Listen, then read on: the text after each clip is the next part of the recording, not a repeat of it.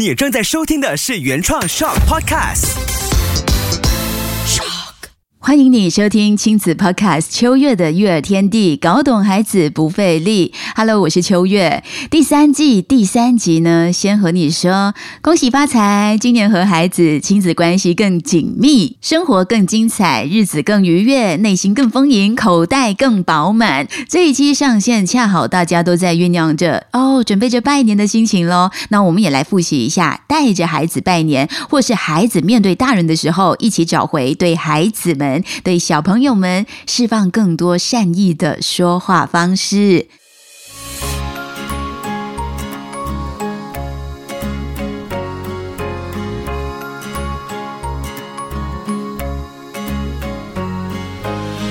秋月的育儿天地。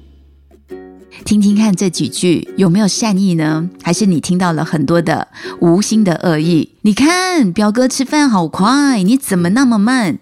你四岁喽，表弟也四岁，比你高这么多的，你这么安静的，其他小朋友都一起玩呐，快点去玩。我也理解这些话呢，可能嗯，大人在询问的背后并没有恶意的，只是想找话聊，关心眼前看到的这位小朋友而已，或者只是想听听看，哎，这孩子有没有发现哦，自己比别人慢或者比较不一样。但是说真的，很多未经深入思考的言语或者是行为，其实就反映出了一些些的问题。我自己本身呢，也有碰过钉子。像是有一次在过节的时候，停车场就遇到了刚好住在一起公寓的一个好朋友，然后他的妹妹呢就抱着他快四五岁的女儿吧，有点吃力的感觉。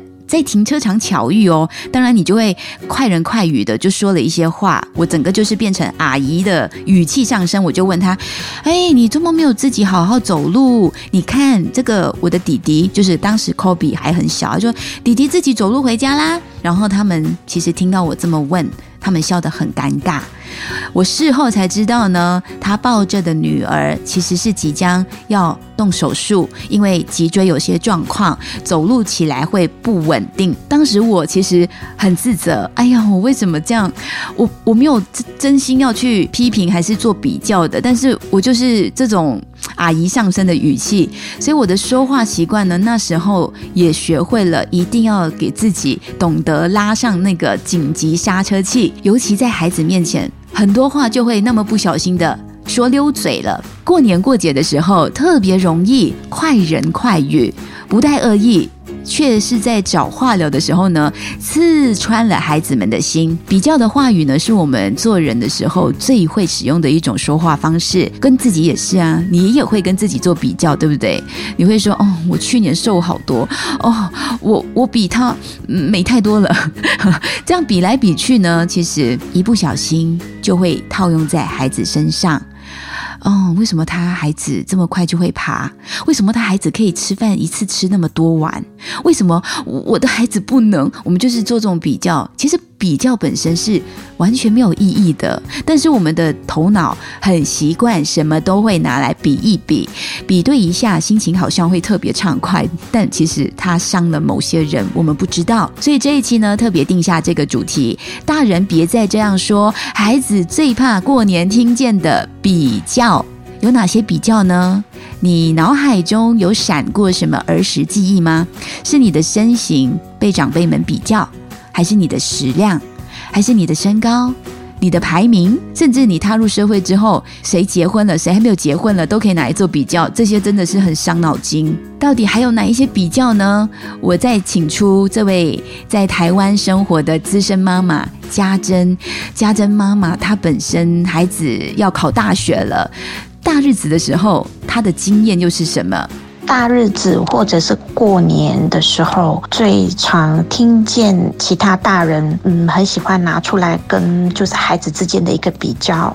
第一个就是呃成绩呀、功课啊；第二个呢，可能就是呃身高体重；那第三个的话呢，可能就是每一餐的那个吃饭谁吃的比较多啊，谁吃的比较少。我会觉得就是说，其实孩子们都是一个个体，那每个孩子的一个呃资质。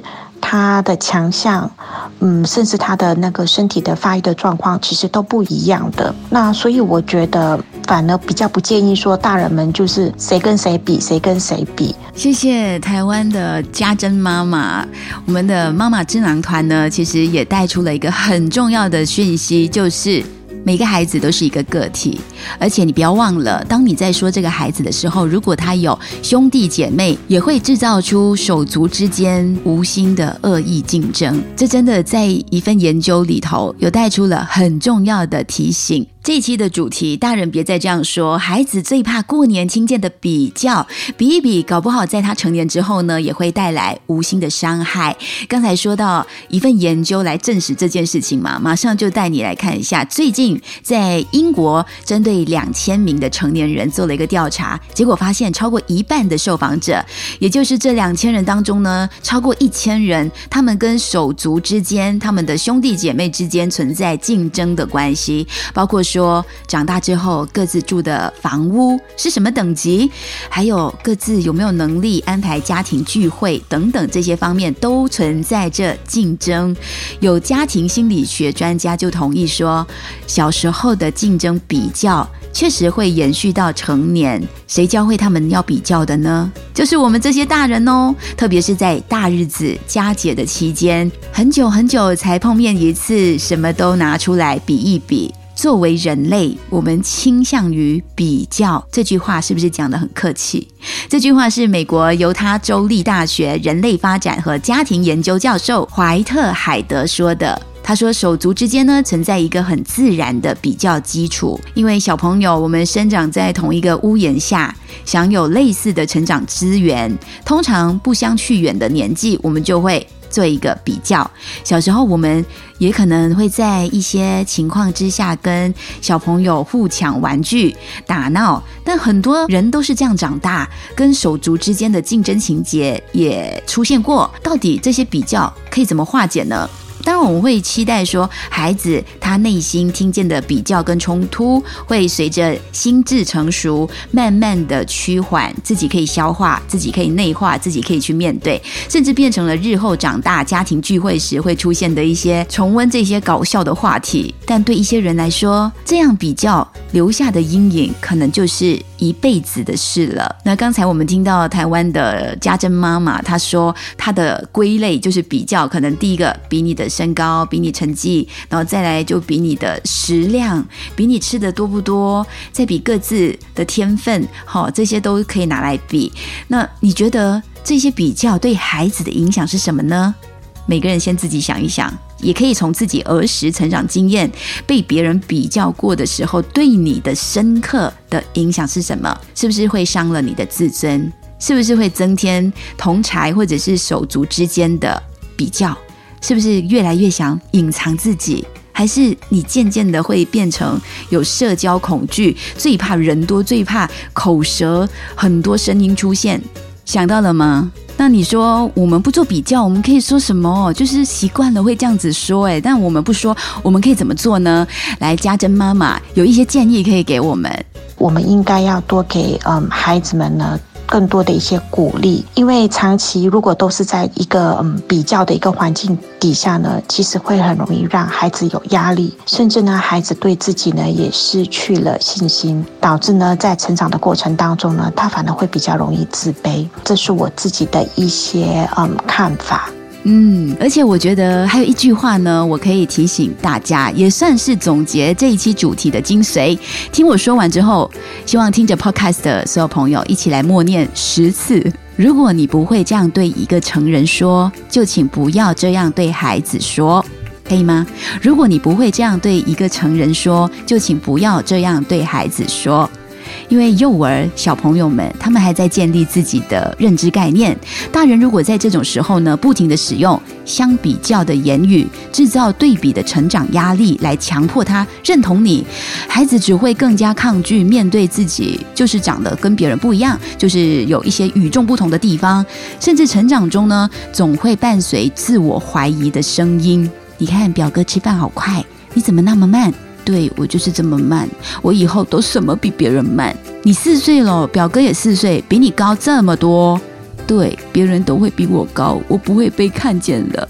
这些自我怀疑的声音是很深、很内在的，我们看不到，我们也听不到。所以这句话随时拿出来，也可以在一听见开始有大人在孩子面前比较孩子的时候呢，说给他听听。如果你不会这样对一个成人说话，就请不要对小孩这样说。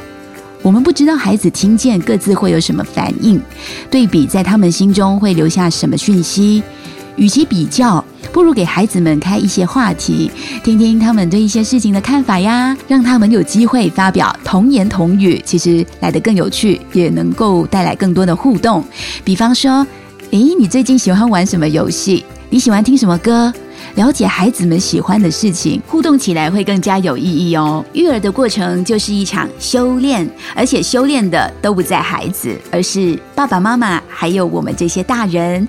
谢谢你的收听，也记得要把你喜欢的这一期有给你一些提醒或者一些启发的，都可以分享给身边朋友哦。下一期秋月的育儿天地，我们来聊新年新气象，设了工作目标，你有为孩子定下教养计划吗？